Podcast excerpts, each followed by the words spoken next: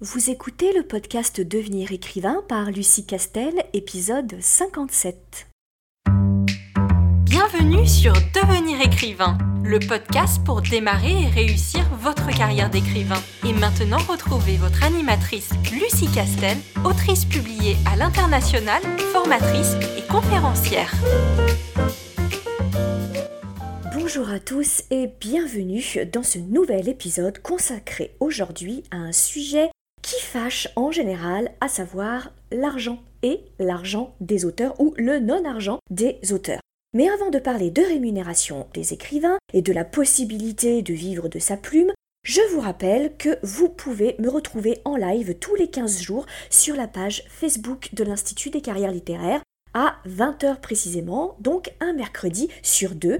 Et je vous indique aussi que le replay de ces lives sont à retrouver sur notre chaîne YouTube, à savoir youtube.com slash licar. Et bien sûr, je vous encourage à écouter tous les autres podcasts puisque nous avons déjà une cinquantaine d'épisodes et qui, je l'espère, vous sont d'une grande utilité.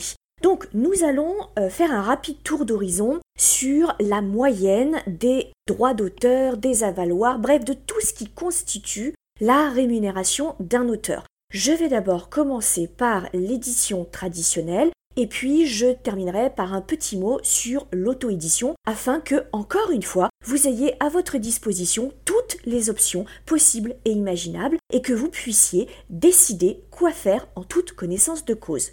Je tiens quand même à vous prévenir que ce que je vais vous dire dans ce podcast n'est qu'une moyenne, une tendance, puisque vous allez négocier les contrats avec les maisons d'édition et que donc c'est sur la base d'un accord contractuel. On peut imaginer que vous pouvez peut-être réussir à négocier une augmentation ou malheureusement peut-être tomber sur une maison d'édition qui va vous proposer plutôt la euh, fourchette basse euh, euh, des avaloirs ou des droits d'auteur. Si bien que ce que je suis en train de vous dire, c'est une moyenne. Je ne peux pas vous garantir que c'est précisément ce qu'on va vous proposer lors de votre premier contrat. Peut-être que ce sera plus, peut-être que ce sera un peu moins. Néanmoins, comme c'est une moyenne, vous êtes en droit d'exiger au minimum de vous trouver dans cette fourchette la plus basse à la plus haute. Commençons tout d'abord par ce qui se passe en termes de rémunération pour ce qui est des auteurs en édition traditionnelle, c'est-à-dire ceux qui vont signer un contrat à compte d'éditeur avec une maison d'édition traditionnelle, ce qui sera vraisemblablement votre cas si vous décidez de passer cette voie traditionnelle de euh, la carrière d'un auteur. Alors, je vais euh, euh, décortiquer un peu ce qui compose que vous allez pouvoir trouver dans les rémunérations d'un auteur en édition traditionnelle. Tout d'abord, je vais vous parler des droits d'auteur. Les droits d'auteur, c'est un pourcentage que l'écrivain va toucher sur la vente de son livre, de son ouvrage. Bien entendu, on va voir qu'en réalité, ces droits d'auteur se décomposent en une multitude de sous-droits d'auteur selon, en réalité, ce qu'on va vendre, ce que l'éditeur va décider de vendre et le support qui va accueillir votre œuvre. Avant de rentrer dans le détail, juste pour donner une, petite euh, idée, c'est que globalement, on estime entre 8 et 12% le montant des droits d'auteur qu'un écrivain touche sur la vente de son livre. Encore une fois, c'est une fourchette. La fourchette basse est de 8%, la fourchette haute est de 12%. Il faut savoir aussi que dans de nombreux contrats qui vous sont proposés par les euh, maisons d'édition, ce pourcentage, cette fourchette de 8 à 12%, évolue par tranche. Grosso modo, si euh, vous avez un volume de vente de 0 à 1000 ouvrages, vous allez toucher 8%. De 1000 ouvrages vendus à 5000 ouvrages vendus, vous toucherez, mettons, 9 ou 10%. 11% au-delà de 5000 ouvrages vendus, etc., etc. Vous l'aurez compris, plus vous vendez de livres et plus votre pourcentage de droits d'auteur va augmenter. Ça, c'est une première euh, différenciation entre les droits d'auteur. Il existe aussi des variations en ce qui concerne les supports de vente de votre ouvrage. Je m'explique.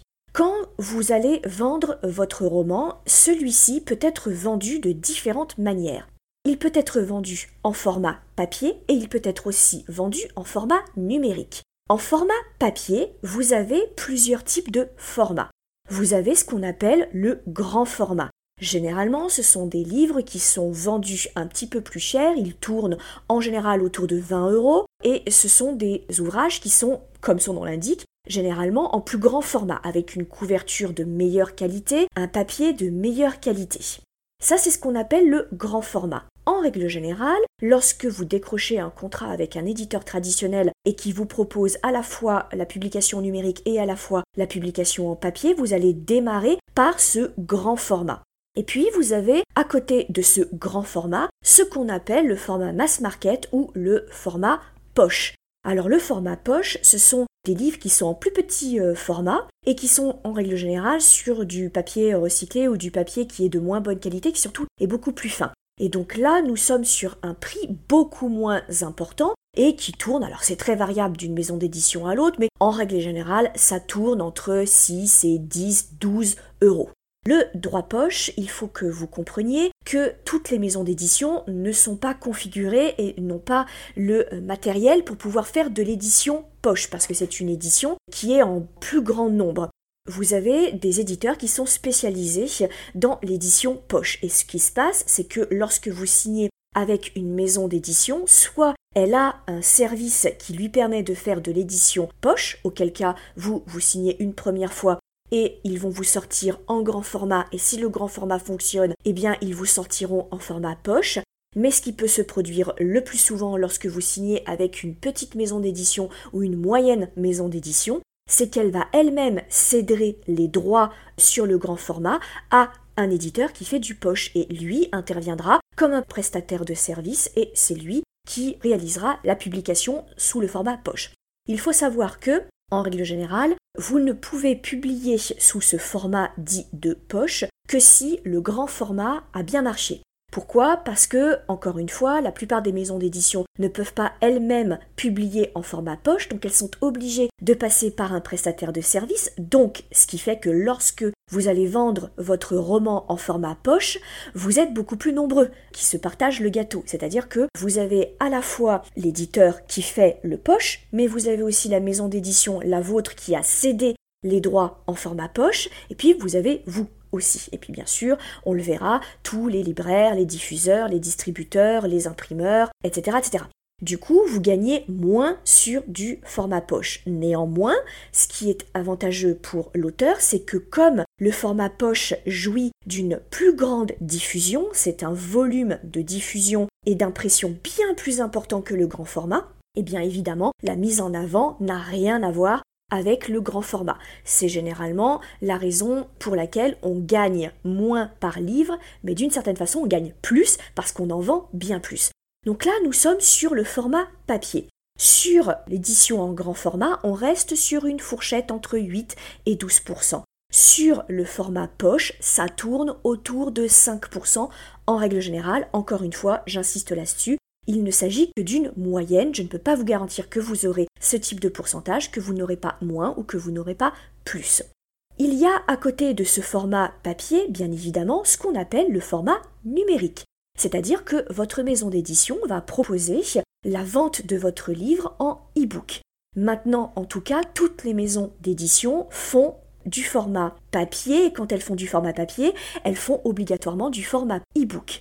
Ce que vous pouvez trouver aussi avec certaines maisons d'édition, c'est qu'elles vous proposent dans un premier temps une publication en format numérique, et si jamais vos ventes sont plutôt importantes, alors on transforme cette édition en format numérique en grand format ou en format poche.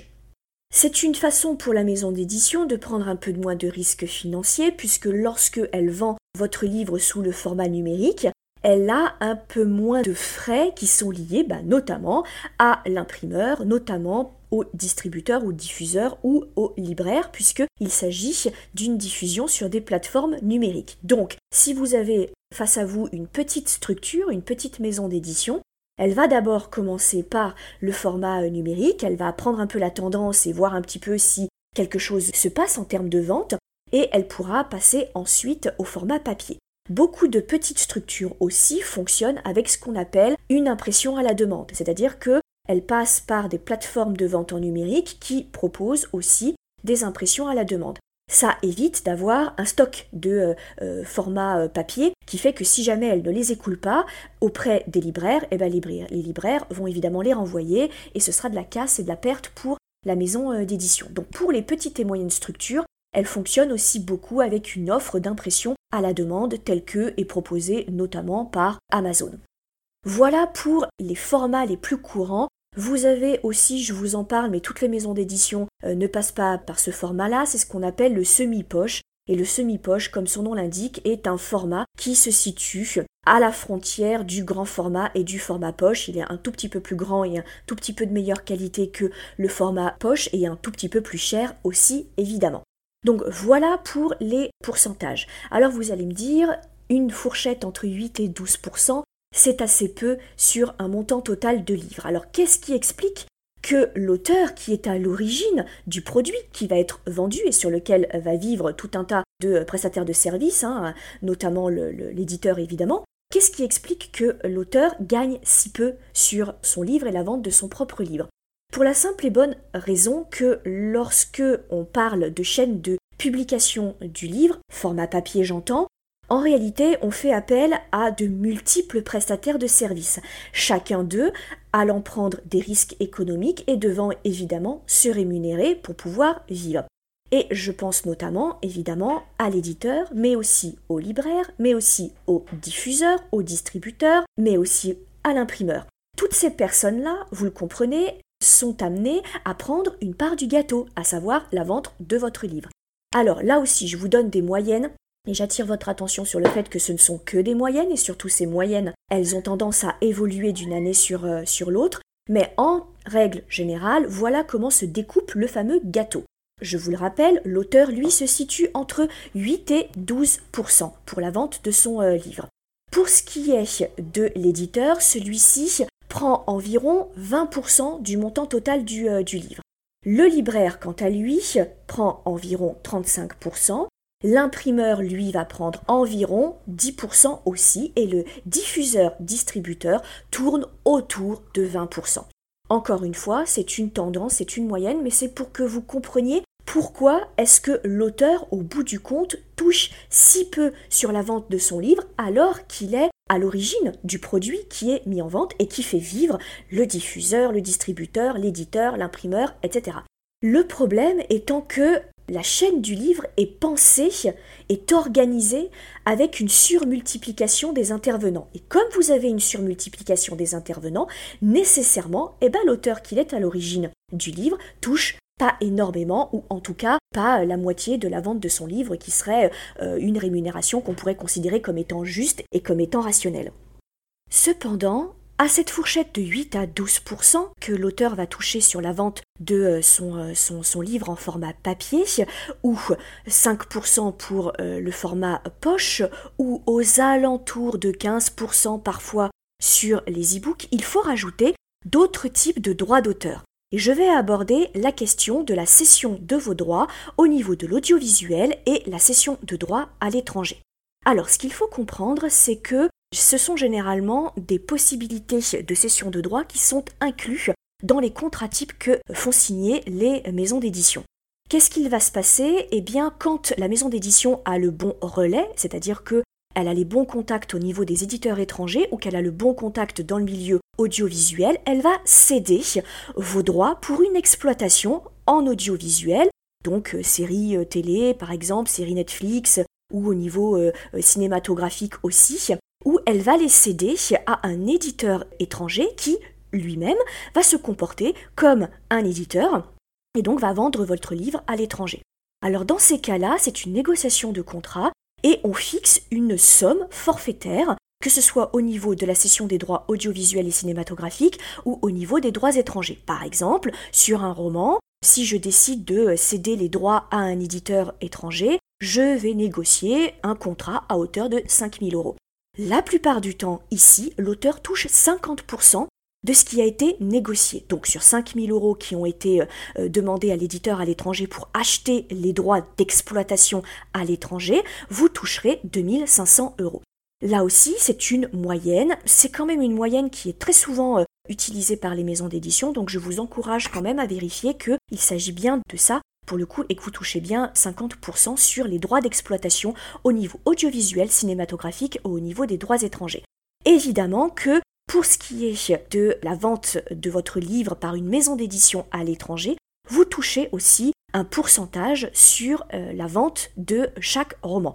Bien entendu, alors là vous imaginez combien on se trouve sur le gâteau, vous allez toucher très très peu au niveau du pourcentage. J'attire aussi votre attention sur le fait que c'est souvent assez compliqué d'avoir des informations sur le volume de vente que vous avez euh, fait à l'étranger.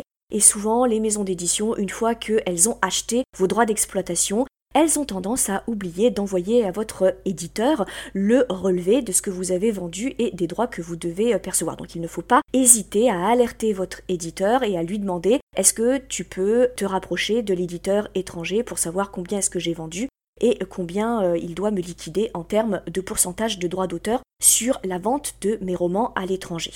Il faut savoir cependant que la cession des droits au niveau audiovisuel, cinématographique et à l'étranger sont des choses qui arrivent assez rarement. Pour la simple et bonne raison que, que ce soit à l'étranger, bah, tout d'abord, ils n'ont pas forcément besoin euh, de nous. Et ensuite, il faut que la maison d'édition, elle ait un relais. C'est-à-dire que déjà de base, elle ait un rapport, un lien avec des maisons d'édition étrangères.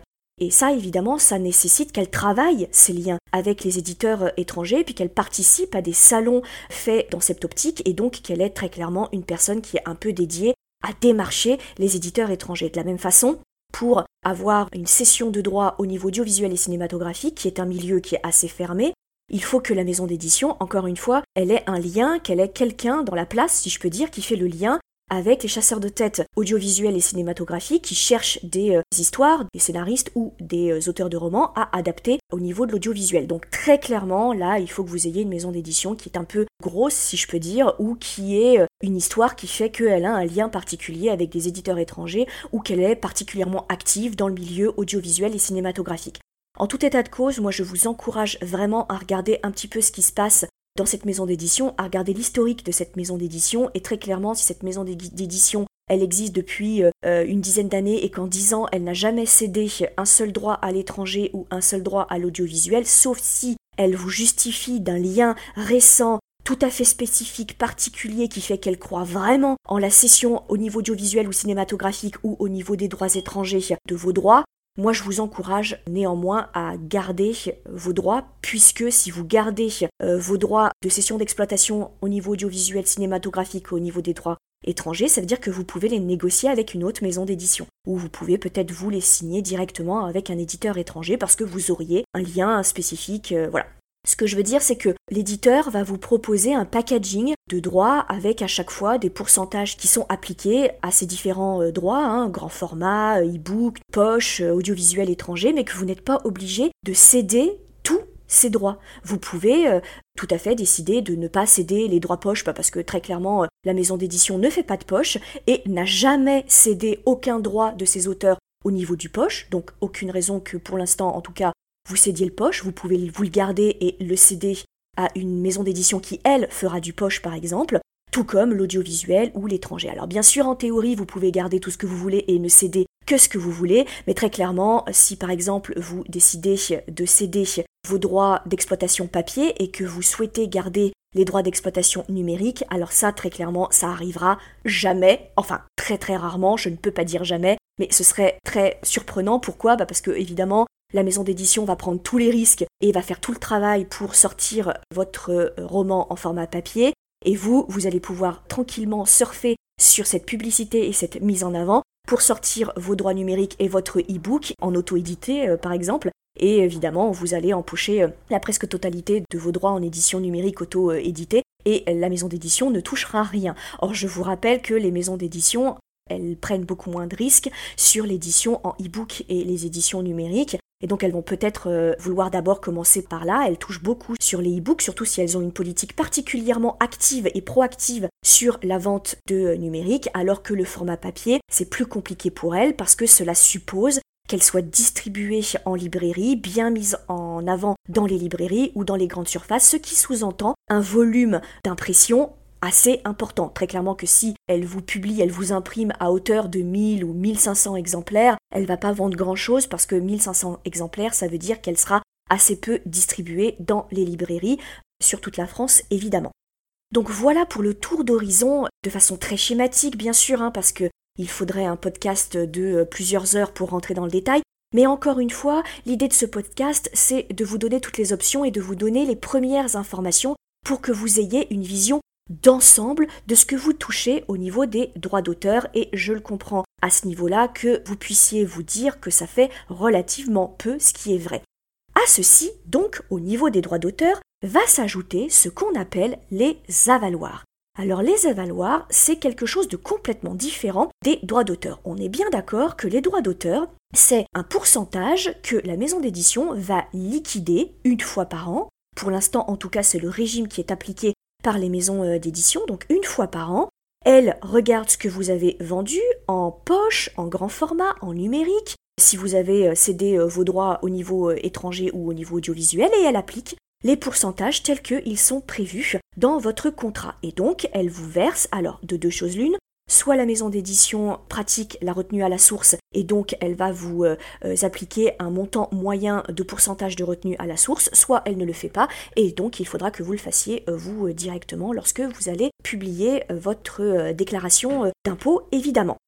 Donc la logique ici veut que vous deviez attendre une année, si je peux dire, une année d'exploitation, hein, le moment où ils vont liquider vos droits d'auteur, et il faut que vous attendiez surtout d'avoir publié votre livre et de l'avoir vendu évidemment. Les avaloirs, c'est complètement différent dans la logique parce que c'est une somme que vous allez recevoir au moment de la signature de votre contrat ou au moment de la livraison de votre manuscrit. Alors qu'est-ce que c'est que cette somme d'avaloir Alors déjà, c'est une somme globale qui n'a rien à voir avec la vente de vos livres. Pourquoi? Bah, Pour la simple et bonne raison que comme vous la touchez au moment de signer le contrat, ou au moment de livrer le manuscrit, nécessairement vous ne l'avez pas encore vendu. Et d'ailleurs, vous ne saurez même pas si vous allez bien le vendre ou mal le vendre. Et pourtant, vous allez avoir une somme d'argent que l'éditeur va vous proposer et va vous verser.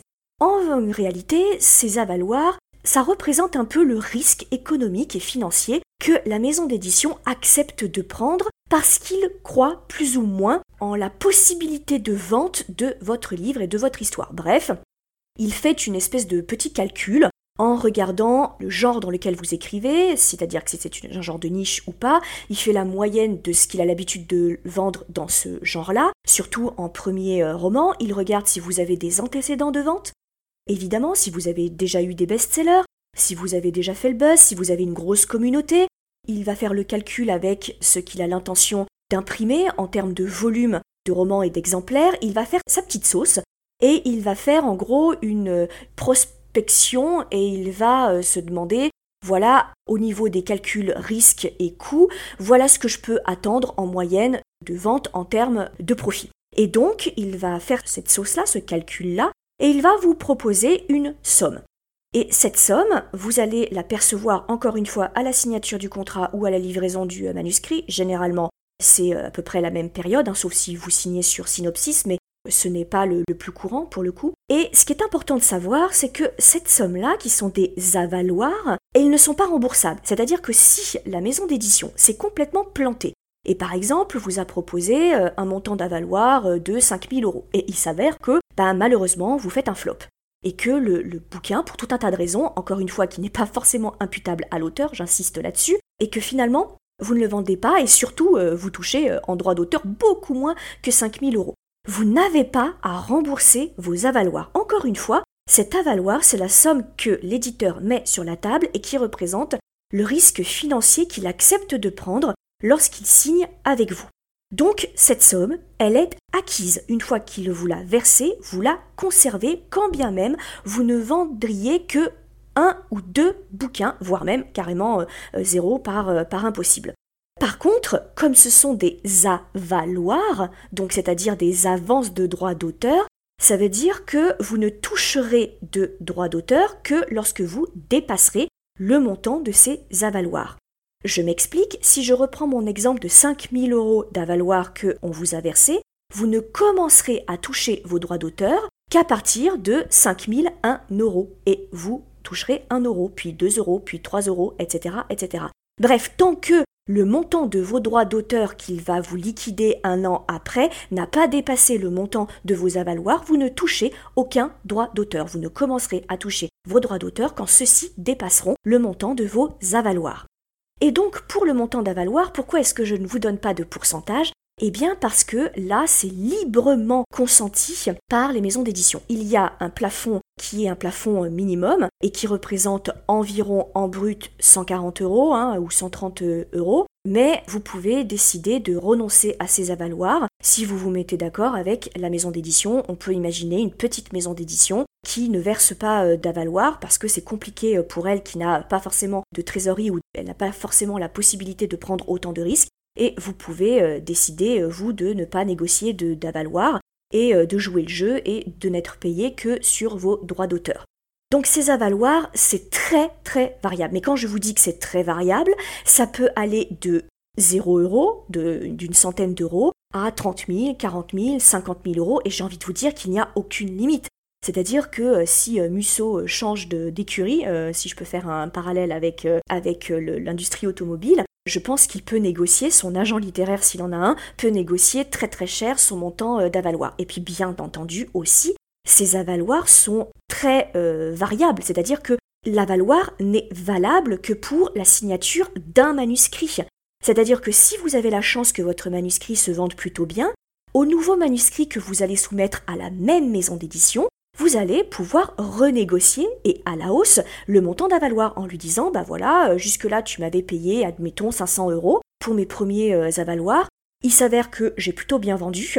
Donc est-ce qu'on pourrait pas envisager euh, de passer à 1000 euros ou 2000 euros ou voilà. J'ai envie de vous dire, sur les avaloirs, tout se négocie. Mais on est bien d'accord que votre argument de négociation sera sur les ventes. Donc, si vous n'avez jamais publié, vous n'avez pas d'antécédent de vente, à part dire, moi très clairement, je pense que mon manuscrit, il a un très haut potentiel de vente, et vous pouvez tomber sur une maison d'édition qui croit en ce haut potentiel de vente, et donc va vous proposer, parce qu'il veut vraiment vous avoir, et surtout, il ne veut pas que vous signiez avec une autre maison d'édition, va donc mettre un chèque sur la table. Néanmoins, vous ne pourrez pas hélas, négocier un trop gros montant d'avaloir si vous publiez pour la première fois. Mais j'ai envie de vous dire, ce n'est pas grave, puisque si jamais vos premières ventes sont à la hauteur de ce que vous aviez espéré et de ce que la maison d'édition a espéré, eh bien vous pourrez négocier à la hausse vos futurs avaloirs.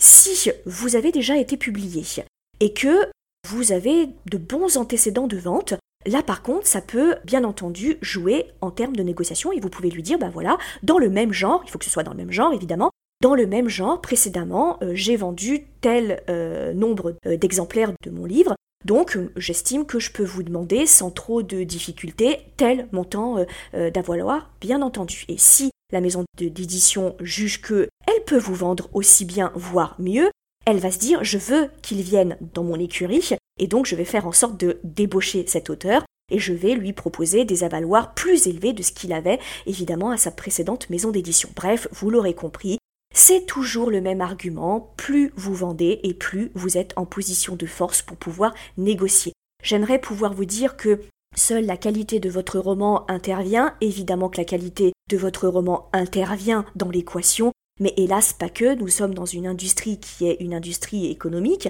et qui est une industrie surtout très très concurrentielle et que les maisons d'édition, il faut qu'elles gagnent de l'argent et que si elles vous versent un premier montant d'avaloir à 30 000 euros, vous imaginez combien d'exemplaires il va falloir qu'elles vendent pour rentrer dans, ces frais de 30 000 euros déjà, puisqu'encore une fois, on l'a vu, il faut qu'elles rémunèrent des diffuseurs, des distributeurs, des imprimeurs et euh, évidemment sur le prix TTC de votre euh, roman, hein, toute taxe comprise, il y a encore la TVA, il y a encore euh, ce que prend le libraire, etc., etc. Voilà, droit d'auteur et avaloir. Je rajoute aussi une petite remarque, mais c'est un peu anecdotique. Pourquoi? Parce que toutes les maisons d'édition ne vous le proposent pas, et surtout toutes les maisons d'édition ne sont pas présentes en salon. Mais certaines maisons d'édition vous proposent des pourcentages bien plus avantageux pour les livres que vous vendez en salon. Et ce sont des pourcentages qui peuvent monter et qui peuvent tourner autour de 15%, 18% parfois, voire même une vingtaine de euh, pourcents parfois. Mais là encore, c'est anecdotique parce que toutes les maisons d'édition ne sont pas présentes sur euh, des salons. En général, ce sont plutôt les petites et moyennes maisons d'édition parce que c'est en salon qu'elles font euh, des chiffres très importants, puis surtout qu'elles viennent rencontrer leur public et créer une communauté. Et les grosses maisons d'édition, elles, elles fonctionnent assez peu avec ce système. Mais encore une fois, c'est quelque chose que vous pouvez regarder dans votre contrat euh, euh, d'édition. Voilà pour ce que euh, on peut espérer toucher sur ces différentes rémunérations autour de la vente du livre. Donc soyez quand même vigilants sur le fait de regarder vos pourcentages et surtout de regarder comment ils sont ventilés selon le support de production et de vente de votre roman, grand format, numérique, poche, audiovisuel ou à l'étranger. Alors très clairement, on va pas se mentir, surtout sur des premières publications, la moyenne de vente en termes de volume de vente va pas être extraordinaire. Alors je ne peux pas donner de chiffres généraux, pourquoi? Parce que c'est très variable selon le genre littéraire dans lequel vous êtes publié. Il y a très clairement des genres de niche et des genres qui sont un petit peu moins de niche. On peut difficilement comparer par exemple un roman polar avec euh, un roman euh, érotique euh, par exemple.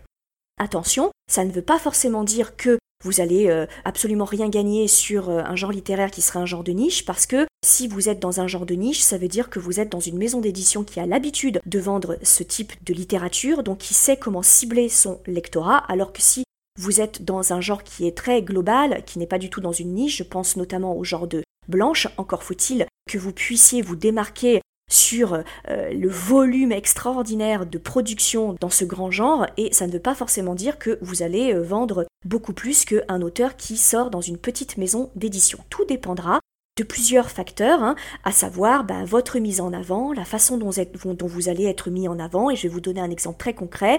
Si vous sortez dans une très grande maison d'édition du type Calman Levy, Albin Michel, J'ai lu par exemple, mais que vous sortez avec assez peu d'exemplaires et que vous êtes assez peu soutenu et assez peu mis en avant, vous allez passer complètement inaperçu à côté des géants de euh, ces maisons d'édition et des têtes d'affiche de ces maisons d'édition. En revanche, si vous sortez dans une plus petite maison d'édition mais qu'elle mise tout sur vous parce qu'elle croit beaucoup en votre roman, bah, elle va développer ses moyens, qui seront des moyens peut-être moins importants mais qui seront accessibles et qui peuvent être efficaces notamment sur une politique de vente en droit numérique, vous n'avez pas besoin de faire forcément une publicité en 4 par 3 dans les métros euh, euh, de Paris. Euh, vous pouvez vous retrouver avec des ventes bien plus importantes que des auteurs qui sortiraient dans une très grosse maison d'édition. Donc c'est un calcul que là aussi vous devez faire. Donc voilà, ça dépend encore une fois de la politique de la maison d'édition. Et là aussi, c'est quelque chose que vous pouvez négocier ou en tout cas dont vous allez pouvoir discuter avec l'éditeur et je vous encourage à discuter de ça avec l'éditeur et de lui demander voilà ce qu'il compte mettre en place, comment il s'y prend pour aller chercher le lecteur, pour euh, s'adresser à son lectorat, pour vendre euh, les romans à son lectorat. Donc ça c'est quelque chose que euh, vous pouvez tout à fait lui demander sans que ce soit évidemment mal pris, bien entendu. Alors, comment est-ce qu'on peut espérer vivre de sa, sa plume? Eh bien c'est un savant mélange entre ses droits d'auteur et ses avaloirs. Et surtout, il ne faut pas négliger ce qu'on appelle la backlist. Et la backlist, c'est quoi? Eh bien, c'est plus vous allez publier des romans et plus vos montants de droits d'auteur vont s'additionner. Je vais vous donner un exemple. Quand j'ai signé chez HarperCollins, j'ai d'abord signé pour un premier euh, roman, donc pas si simple, qui est sorti euh, pour Noël parce que c'est une comédie romantique euh, de Noël, donc elle est sortie pour Noël. Bon, j'ai fait une première série de ventes qui était plutôt honorable. Mais évidemment, euh, avec le pourcentage que je vous ai euh, cité, je n'avais pas d'antécédents euh, chez eux, ça n'a pas été cherché bien loin. Mais comme j'ai eu la chance de signer avec une très grosse maison d'édition qui fait du poche, et qui fait à peu près tous les formats possibles et imaginables, l'année suivante, ils ont sorti le format poche. Le format poche marche très bien pour certains genres littéraires, notamment les genres de feel good, de chick de romance, etc. C'est un format qui fonctionne très bien. Et donc là, les ventes de poche ont explosé l'année suivante. En parallèle, les droits numériques, eux, continuaient de euh, tourner et il y a des genres qui se vendent très bien en format numérique, c'est encore le cas de la chiclite, de la romance, de la littérature sentimentale en règle générale. Ça fonctionne plutôt très bien en numérique. Et l'année suivante, j'ai évidemment sorti un autre roman. Cet autre roman a suivi exactement le même parcours. J'ai d'abord commencé par un grand format, puis j'ai poursuivi par un format poche et les droits numériques ont continué. La troisième année, j'ai sorti un troisième roman. Mais évidemment que mon premier roman, qui avait déjà une durée de vie de 3 ans, a continué de fonctionner. Et puis la maison d'édition, si elle sait à peu près euh, euh, fonctionner et qu'elle sait à peu près euh, réaliser ses ventes, elle va très régulièrement s'occuper de la backlist et ressusciter, si je peux dire, les anciens romans, faire par exemple des opérations petit prix ou des opérations de coffret, par exemple, et qui sont donc des opérations qui visent à ressusciter la vente de vos romans. Et donc vous l'aurez compris, plus vous publiez, et plus les droits d'auteur vont se multiplier. Donc ce qu'il faut bien que vous compreniez, c'est que, sauf buzz que je vous souhaite, et euh, je vous souhaite de faire une première vente à 100 000, 150 000 exemplaires, moi j'ai eu la chance sur le premier roman de Pas si simple de vraiment cartonner, alors pas la première publication, mais le format poche et le numérique, donc je vous le souhaite, mais le plus souvent, c'est ce qui se passe, c'est que petit à petit, vous allez augmenter votre backlist et vous allez faire votre salaire avec cette backlist. Et là, c'est extrêmement important. Tout ça pour vous dire qu'une carrière d'auteur et une rémunération d'auteur, elle se fait sur du long terme.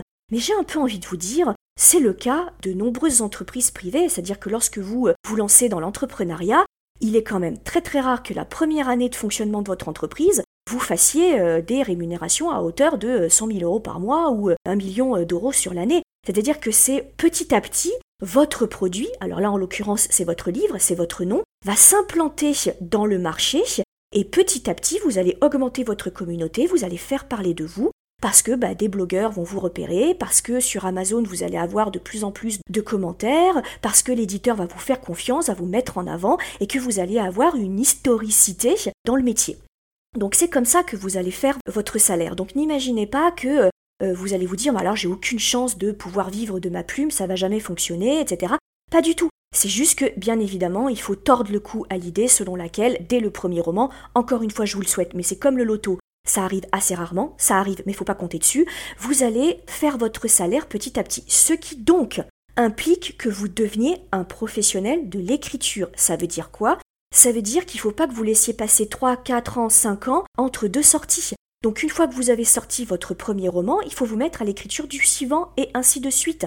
Il faut qu'on vous voit il faut que vous deveniez un professionnel. Donc vous ne pouvez pas vous permettre de sortir un roman tous les 4-5 ans. Si vous décidez de vous plonger dans la carrière d'auteur, il faut que vous soyez des auteurs professionnels. Donc que vous produisiez des romans et que vous écriviez, que vous en fassiez votre activité principale.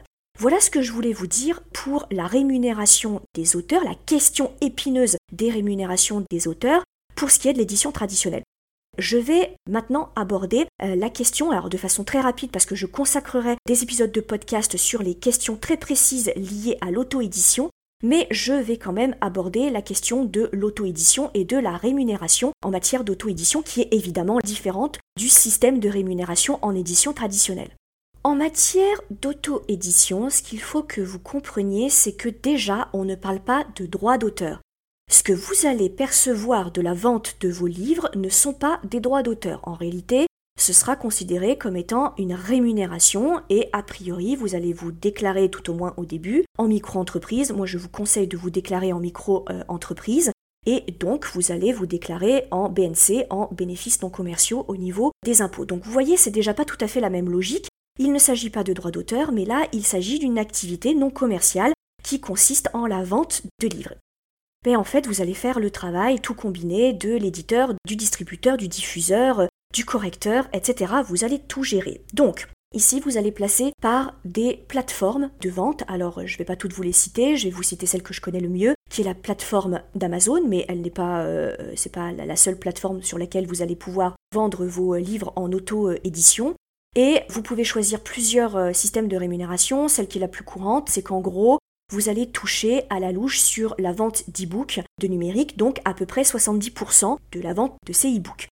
Sur ces 70%, comme vous êtes en micro-entreprise, euh, vous allez devoir reverser à l'État l'équivalent de 22% de ce que vous aurez euh, touché évidemment, et après quoi vous allez euh, déclarer le montant de cette somme, et bien évidemment en bénéfices non commerciaux sur vos impôts, et vous allez évidemment payer des impôts puisque ce sont des rémunérations, donc vous devrez payer l'impôt sur les rémunérations.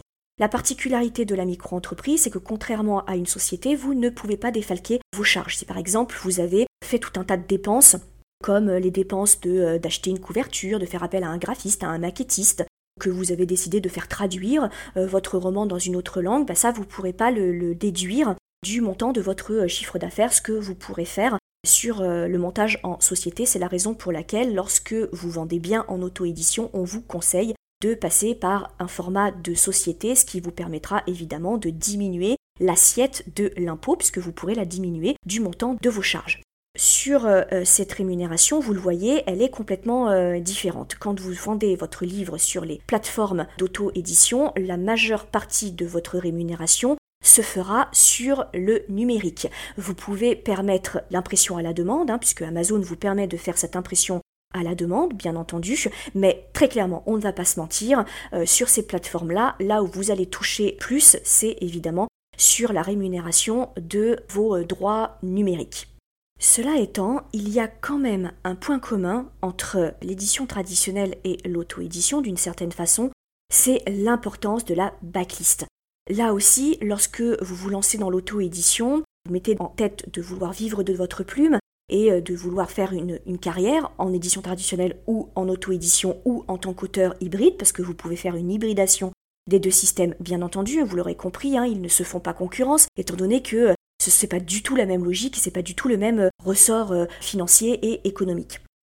La backlist, elle est aussi très importante puisque elle va continuer de courir, vos premiers romans vont continuer de se vendre en auto-édition et du coup, les droits que vous allez toucher, qui ne sont pas des droits d'auteur, mais la rémunération que vous allez euh, toucher, va s'additionner bien évidemment. Tout comme les maisons d'édition font régulièrement euh, des opérations qui ressuscitent des anciens euh, livres qui ont été publiés il y a un an, deux ans, trois ans, quatre ans, etc. Vous, vous allez faire exactement pareil que les maisons d'édition et vous allez très régulièrement remettre en avant des romans que vous avez euh, publiés les mois et les années précédentes par le biais de tout un système marketing, de coffrets, vous changez la jaquette, vous remettez en avant, vous mettez des petits prix, vous cassez les prix, bref, tout ce qu'on peut imaginer en termes de mise en avant au niveau des plateformes d'auto-édition. Et donc, c'est exactement la même logique, et je dirais même la logique est encore plus importante qu'en matière d'édition euh, traditionnelle, qui est que si vous voulez espérer vivre de votre plume, il va falloir produire. C'est-à-dire que vous ne pouvez pas vous permettre de sortir un roman et puis euh, d'attendre un an, deux ans, trois ans et d'en sortir un autre pour la simple et bonne raison qu'il faut rentrer dans le cercle vertueux des publications et des propositions de romans à la vente et que vous devez avoir un rythme très régulier, encore plus régulier qu'en matière d'édition traditionnelle et en matière d'auto-édition. Généralement, on dit que pour que ça tourne bien et que la backlist elle ait un sens, il faut publier environ un roman tous les trois mois. Donc ça c'est une moyenne, vous pouvez faire plus si vous le pouvez évidemment, moins ça commence à être problématique parce que, encore une fois, il faut que vous puissiez vous rappeler à votre lectorat, que vous lui proposiez des nouveautés, que vous fassiez le lien avec euh, les précédents euh, romans, avec votre backlist que vous devez monter le plus rapidement possible. Évidemment, ça n'est pas que ça, l'auto-édition.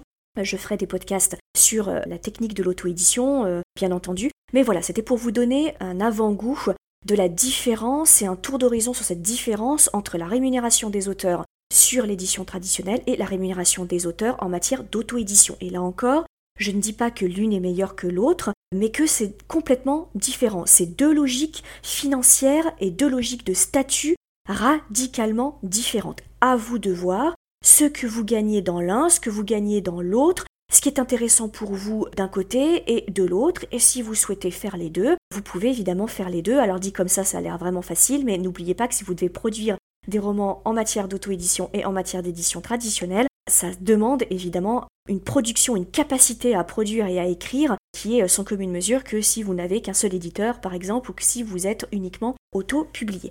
Voilà ce que je voulais vous dire sur ce tour d'horizon des rémunérations de l'auteur et sur la question de l'argent des écrivains. J'espère que vous y verrez un peu plus clair après tout ce que je vous ai raconté et que du coup cela va vous permettre de dédramatiser un petit peu la question de la rémunération et surtout d'en parler beaucoup plus librement, que ce soit avec des tiers ou que ce soit plus précisément avec vos futurs euh, éditeurs. Encore une fois, je vous encourage à parler de ce podcast à le diffuser au maximum à commenter aussi, à le mettre en avant parce que ça lui permet d'exister et de croître et d'aider un maximum de jeunes auteurs ou d'auteurs confirmés. Et bien entendu, moi je vous dis à très vite pour un prochain épisode de podcast. Vous voulez devenir écrivain? Inscrivez-vous à notre newsletter et recevez en cadeau notre modèle de fiche de personnage ultra complète. Chaque semaine, découvrez nos conseils et une bonne dose de motivation. Rendez-vous sur licar.fr, l i c a r e.